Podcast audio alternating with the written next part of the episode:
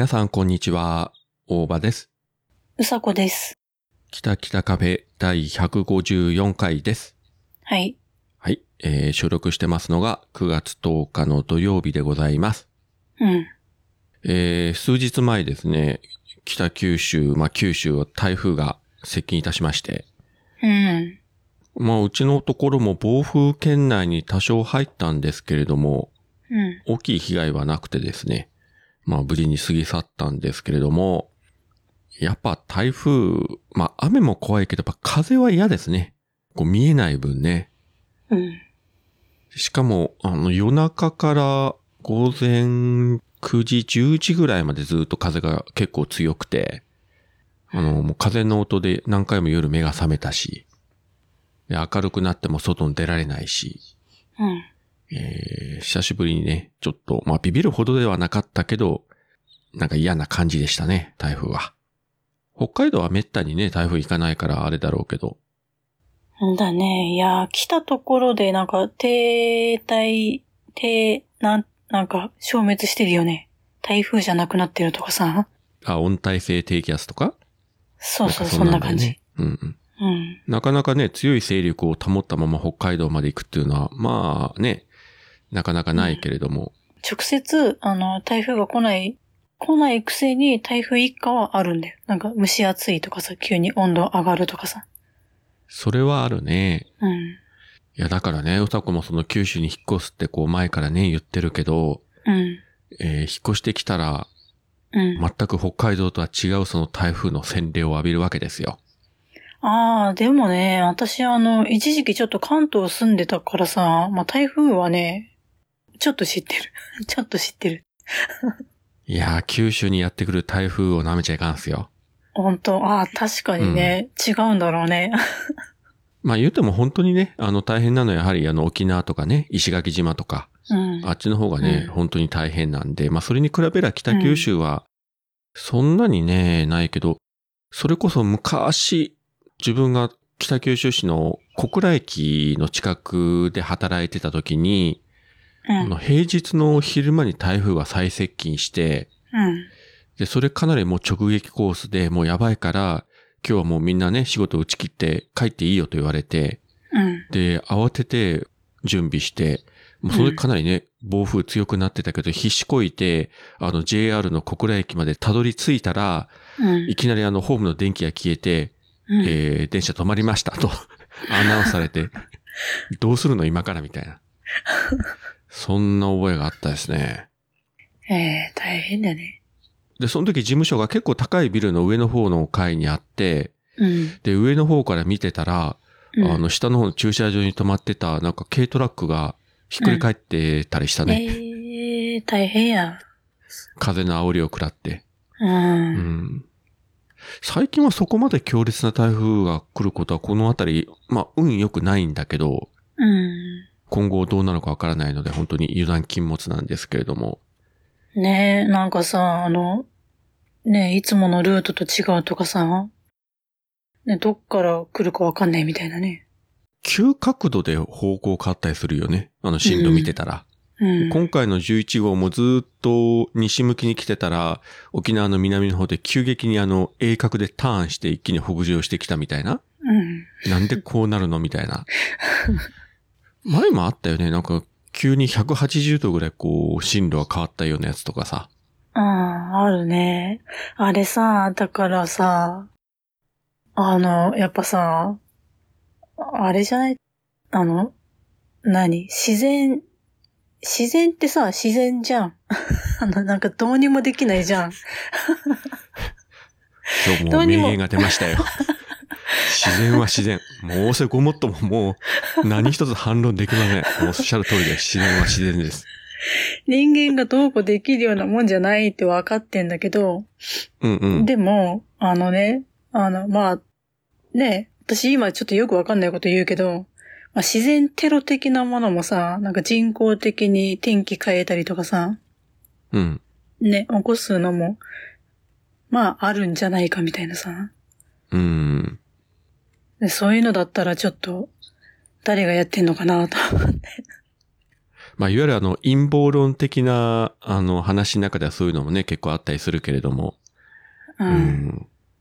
そういうのを抜きにしてもね、自然にはやっぱ絶対人間って勝てないんで、その台風でも地震でもそうだけど、うんね、あの、大雨降って線状降水帯が発生してとかあるけれども、うん。これだけ今ね、技術が発達したとしても、うん。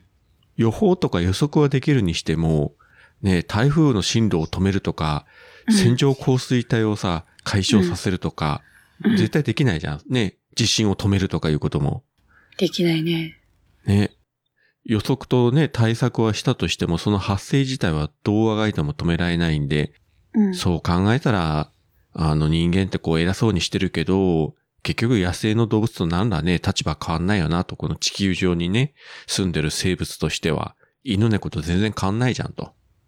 思うよね。えそうなんだよ。だからさ、私がさ、私が、まあ、ね、あの、最近ちょっと思ってんのは、まあさ、人間、まあさ、偉いかもしんないよ。まあね、確かにさ、いろいろ勉強したりとかしてさ、まあ偉くなったり、実際偉い人もいっぱいいるけどさ、なんていうの？いい方に使えばいいけどさ、俺たち人間が一番偉いんだぜ的な悪い方にさ、言う人もいるじゃん。なんかさ。うんうん。そういうのさ、いや人間一番だと思ってるけど、実は一番じゃないかもしれんぜ、と思っててさ。箱庭的なとこにさ、うちらがいてさ、そうそあの、なんか上から見られてんじゃねみたいなさ、あの、うんドラえもんのさ、あの、ちっちゃいやつあんじゃん。ミニチュア箱庭はみたいなさ、ああいう感じで。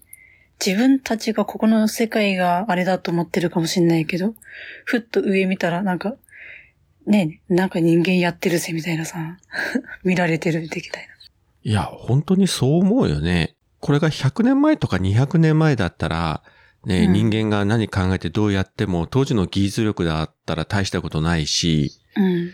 ね地球規模で何かとんでもないことが起こるとかいうことないけれども、うん今、生地中途半端に技術力があるもんで、うん。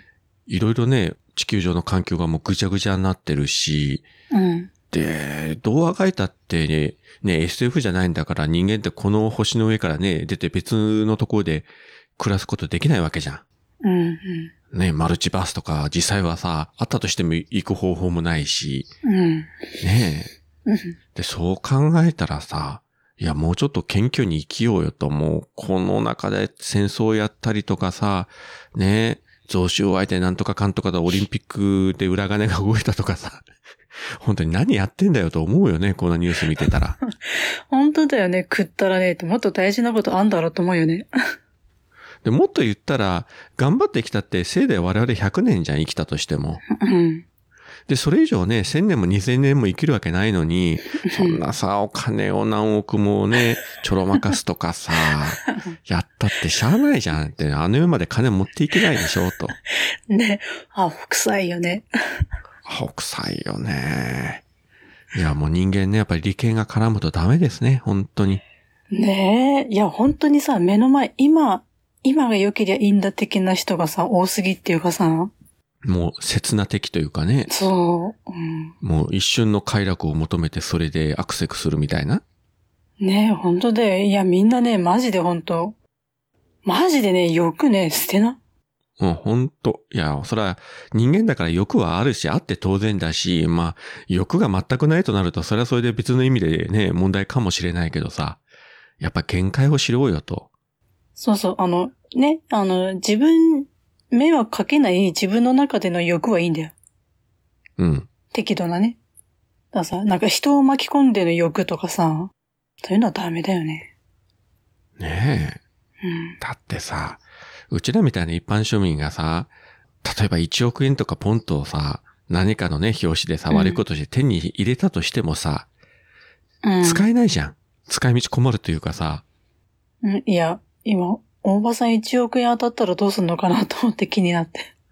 いや、結局さ、一般庶民で、例えば1億でも10億でもあってもさ、せいでさ、使い道って海外旅行行くとかさ、家買うとかさ、もうその程度じゃん。我々が使えるとすれば。そうだね。それ、それ以上使い道がないというかさ、うん。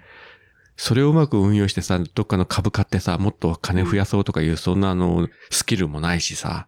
うん。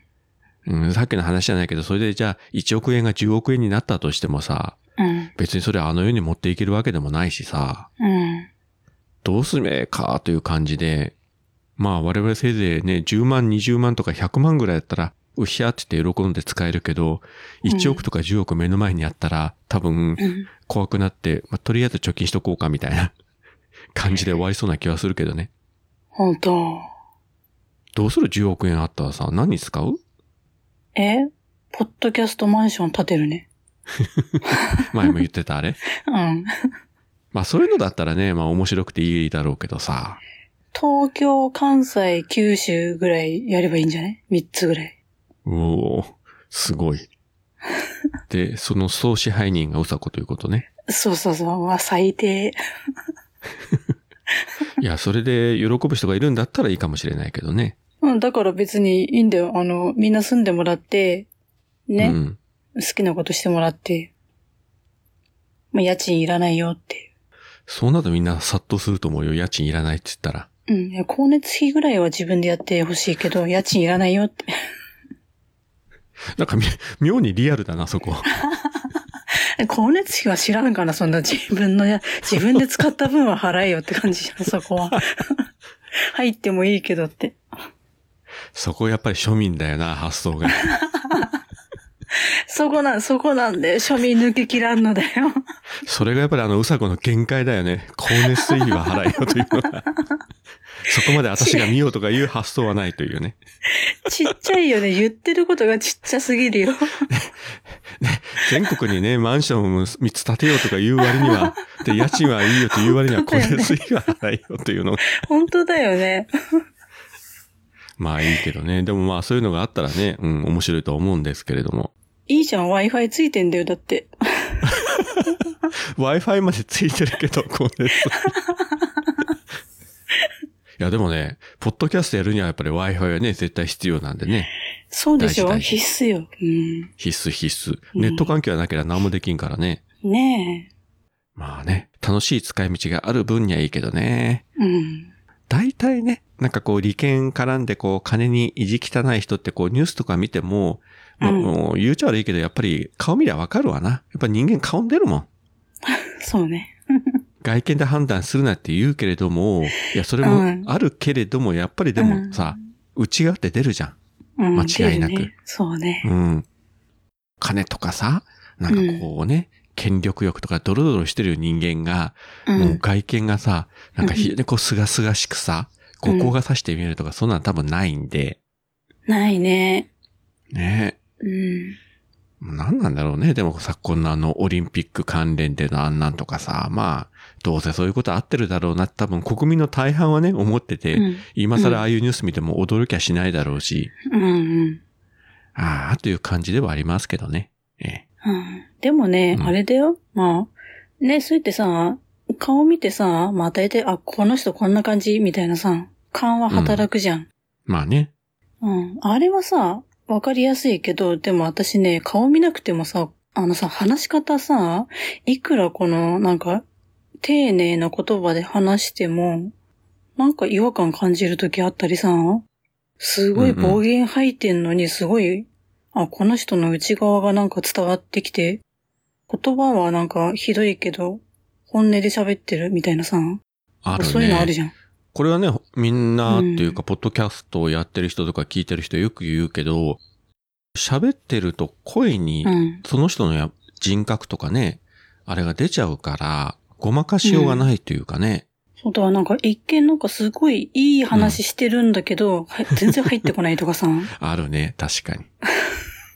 それは言える。あの、なんて言うんでしょうね。自分の言葉で喋ってないというかさ、人の言葉で喋ってたりとかさそうそう、、なんか、ね、なんか聞いた話とか、うんまあ本で読んだ話とか、いうのを自分の頭の中できちんと咀嚼せずに、右から左にただいいセリフ、いい言葉として言ってるとかいうのはさ、だいたい軽いよね。軽いし、なんていうの？なんか、パフォーマンス的なのを感じるんだよね。あの、人から見た自分を演じてるみたいなさ。ああ、よく、いや、なんていうの、いいいいんだよ。別によく見られたいのはいいんだよ。うん。誰だってあるからさ、いいんだけど、それが、変な感じで伝わってくると、あ、この人ちょっとって思うんだよね。私はね。うん。まあ、あるね。で、特にこういったポッドキャストを長く続けてたら、本当にあのね、我々もごまかしようがなくさ、どういう人間かっていうのはもうずっとうん。出てしまうわけじゃないですか。まあ、隠すつもりもね、ね私だってついさっき、うん、バラしたよ。バラして、バレてるよ。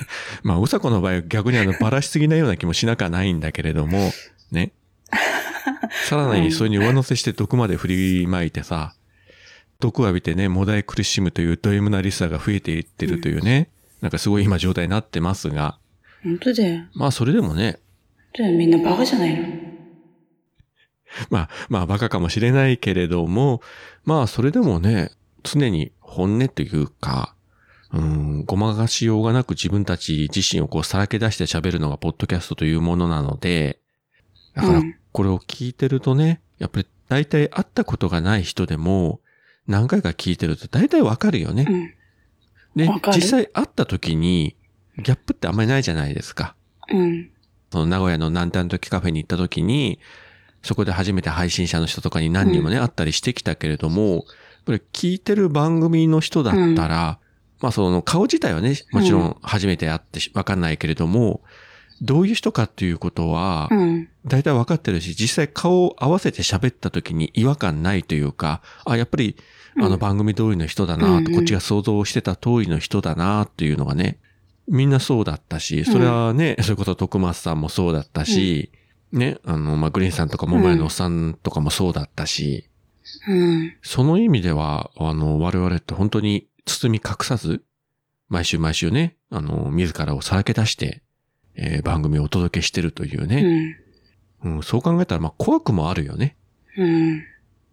怖いよね。だって、さあ、だって本当になんか名前すらさ、言わないけど個人情報さらしてるもんね。そうね。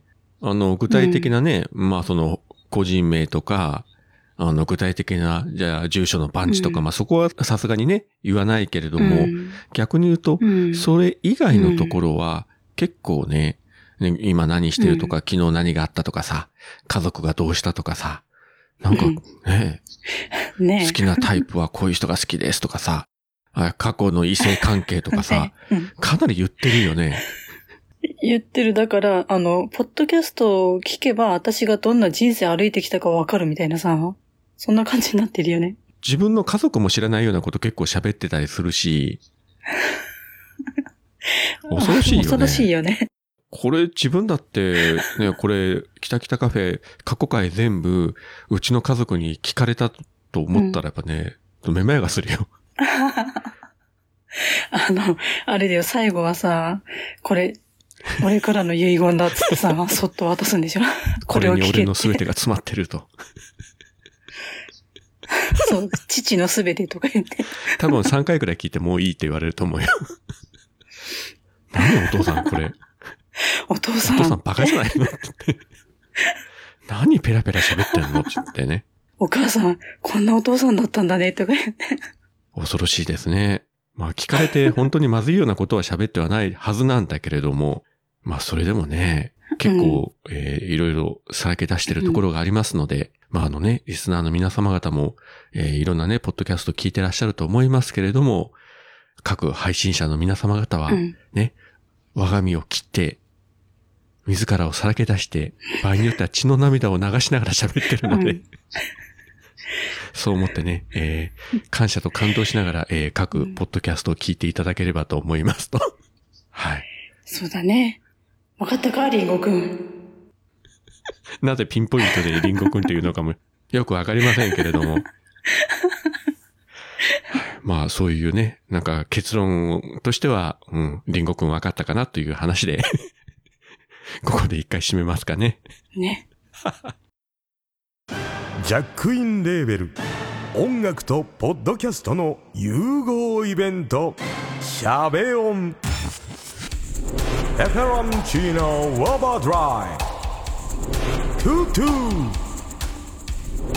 大大だけな時間。クー。徳マスたけし2022年11月5日土曜日京都トガトガお問い合わせはクマジャックインレーベルまではい。えー、それでは、今週もいただいたハッシュタグのご紹介をしたいと思います。えー、まずは、あマヤさんからですね。私は業が深いので生まれ変われないと思います。草も無理、わら、といただきました。ありがとうございます。ありがとうございます。まあね、前の回でうさこがね、あの、草に生まれ変わりたいとかいう話してましたけれども、うん。マヤさん業が深いって、うん。そうなの？いや、知らん。いや、業が深いならうさこの方がよっぽど深いという気がするけどね。間 違いなく。本当だよね。いや、マーヤさんで業が深くて生まれ変われないんだったら、私も未来英語無理じゃねって。そうね。なんかもう、無限地獄に落ちてしまったような気がしなくもないけれども。本当だよね。もうやめて、そういう。もうさ、地獄の底でさ、魔女のさ、あの鍋の中でぐつぐつ煮られてるよ、多分。草。煮られてる草になってるよ、私。一生煮られてんだよ、ぐつぐつ。あれだね、あの、白雪姫にあの、毒リンゴを食べさせようとしてさ、あの、でっかいね、うん鍋でこう、ぐるぐるぐるぐるかき混ぜながらさ、するという、あの、うん。イメージですかね。恐ろしいですね。そうで、煮られながら、ね、鍋の中から魔女をちょっと睨みつつ、いつこのちょっと飛び跳ねて魔女の目に飛び込んでやろうかってさ、腰淡々と狙ってる草なん怖えで、。怖えよ、それ。そんなイメージで。はい。まあ、具体的にマヤさんの何が業が深いのかというのは、いずれね、またじっくり話を聞かせていただければと思いますが、ちょっと興味ありますね。何があったんでしょう、一体？いやー、言ってくれなさそう。ねそういうところはね、結構ね、シャットダウンするからね。ね、ピシャって閉めるからね。よろしければ、後でちょっと個人的にね、あの、教えていただければ、はい、電話お待ちしてますんで。絶対しねえよって言わせるね。はい、あの、まあ、わかってます、わかってます。まあね、ツンデレ対象ということはわかってますけれども、はい。私はずっと待ってますよ。はい。気持ち悪いな、も えー次はマッシュさんからですね。うさこさんから鉄瓶ネタの毒じゃなくて火が飛んできた。私は鉄分を井戸水にて補給してますので、鉄瓶持ってませんが、ご心配なく、といただきました。ありがとうございます。う。ありがとうございます。井戸水っていうのはいいですよね。えー井戸水っていいの？基本的にいいようなイメージがあるじゃないですか。まずお金かかんないし。うん。いや、お金かかんないけど、あれは大丈夫なの？安全なの？いや、もちろんあの保険証のね、検査必要だし、その場所によりけりだから、うん。さすがに都会のど真ん中で井戸水汲んでも多分飲料水としては使えないと思うんですよ。うーん。例えば掃除とか洗濯とかね、庭に巻くとかさ、そういうのはいいとしてさ、うん。さすがに飲むのはあれでしょうけども、まあ昔だったらね、結構田舎の方行ったら普通にね、井戸とかあったしね、今はないかな？昔ほどはないかな。ポンプ式でさ、あの、レバーというか取ってをさ、上下にガッチャンガッチャンガッチャンってさ、ううん。ん、あの水が吹き出てくるとかいうのがね、ありましたけど、うん。そうね、今、なかなか、そのあたりにはないわな、井戸は。その井戸水のそのガッチャンガッチャンみたいなのとか、管とかが鉄分が豊富っていうこいやそれじゃなくて、そこの、その水自体に結構鉄分が最初から含まれているということじゃない？と あ、あ、水自水体に。自体に。だから、井戸水って当然ね、ねそこの土地土地で多分成分違うと思うんですよ。入ってる成分っていうのがね。ああ、なるほど。そこの地中にね、どういったその鉄分が多い場所もあるだろうし、ね、カルシウムが多い場所もあるだろうし、で、うんね、人体に悪い成分が多ければもちろんね、飲料水としては使えないけれども。あの、じゃあさ、なんとかの美味しい水とか売ってるじゃん、よく。あれはそういうこと？まあそういうことだと思いますね。そのミネラル分が何パーセント入ってるとかさ。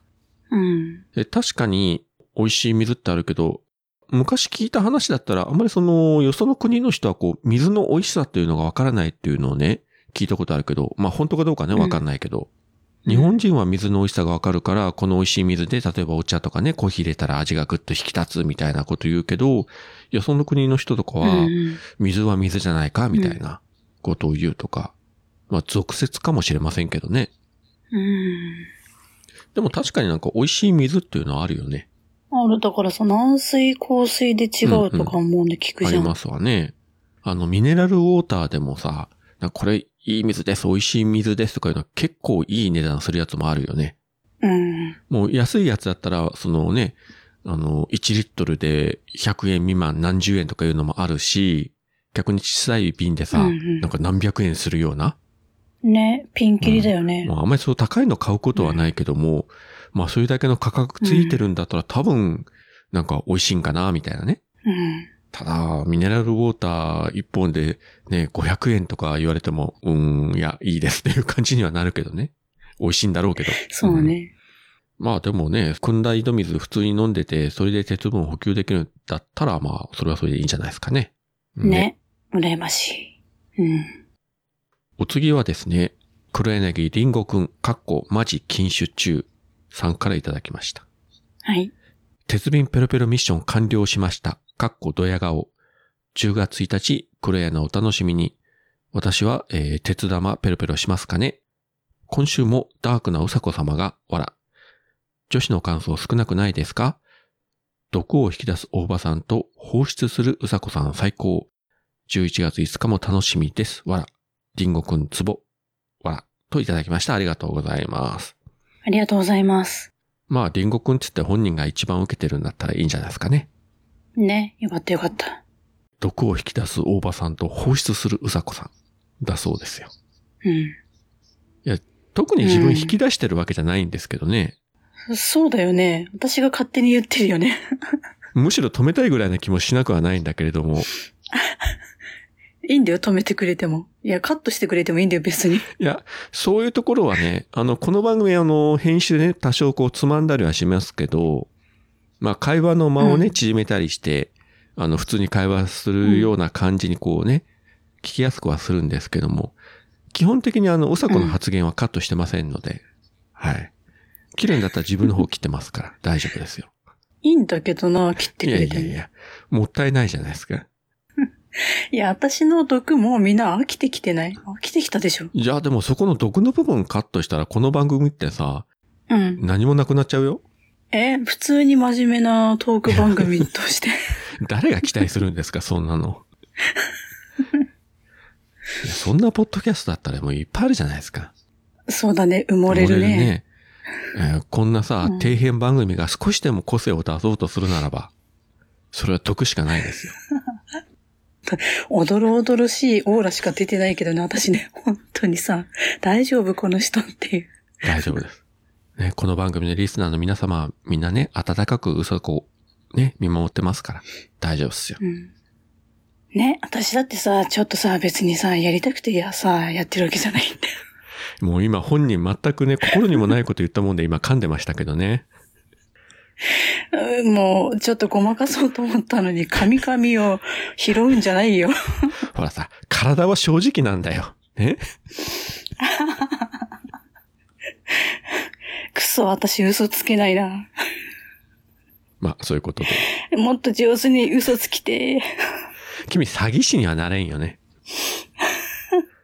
今だって言ってるそばからだっておかしくて笑っちゃうんだもん。ねもう、オレオレ詐欺とかさ、絶対できないよね。うん。あ、俺俺とかもう、聞いた瞬間からさ、もう電話かかってきても、その人切るよね。あっと思ってガチャって言って。あ、うん嘘子だってガチャガチャとか言って。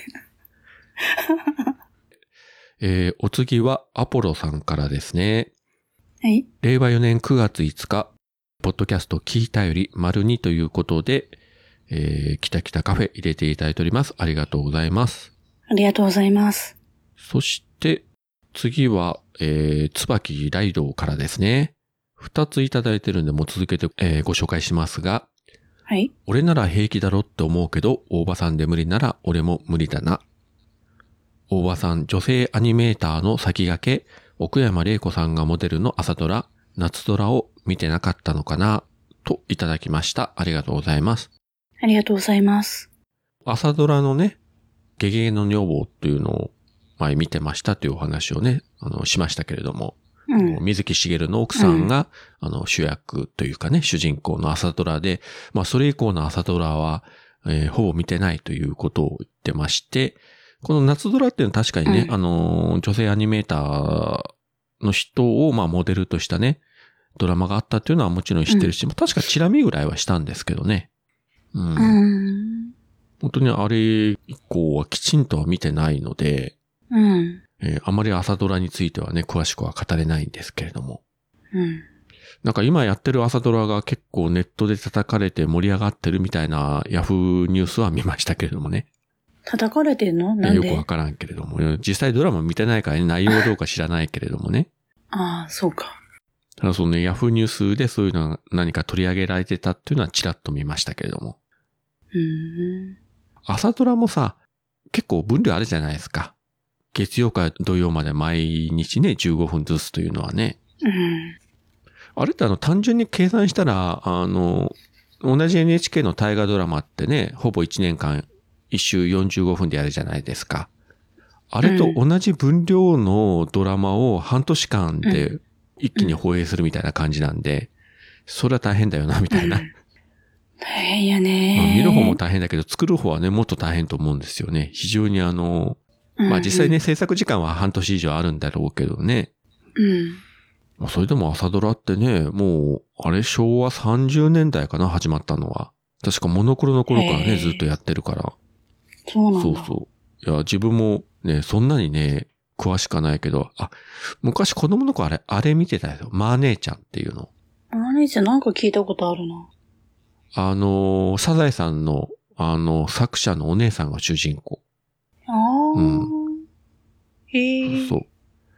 あの時、あの、サザエさんの作者の長谷川町子役を、あの、若かった頃のあの、田中優子か、やってましたよね。うん。確かなんか割と最近 BS で再放送やってて、たまたまつけたら、あ、やってるっていう感じでね、ちらっと見ましたけど。再放送なんてやるんだ。結構ね、NHKBS とかで昔のドラマの再放送やってますからね。確か今年うん入ってからやってましたよ、まあ姉ちゃんの再放送。そうなんだね。そうそう。日曜の朝の7時15分からあの BS って、あの大河ドラマの女対抗期ってやってて、うん。自分が中学生の頃だったかな、放映されてたのは。主役はあの佐久間よし子で、うん。まあ要は豊臣秀吉、木下藤吉郎のあの奥さんのネネが主人公で、うん。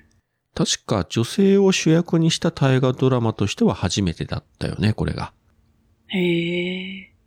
秀吉役を、えー西田敏行。で、あの、脚本を橋田壽賀子ね、この前亡くなりましたけれども。うん。で、結構後にその橋田壽賀子のドラマによく出てくるようになったあの、泉ピン子とかね。まあ、常連の人もこの作品結構たくさん出てて。うん。あの、ホームドラマとして面白いし、あの、大河ドラマとしても本当にめちゃくちゃ面白いですね。今再放送やってるのがちょうど、本能寺の変で信長が死んでこう、秀吉が天下取りに動き出すというところを今ちょうどやってるんですけどね。うん。これ見るとね、西田敏行って本当にね、うまいなと思うんですよ。多分あの、最近のイメージだとどうしてもね、あの、ほら、釣りバカ西とかのさ、そうだね。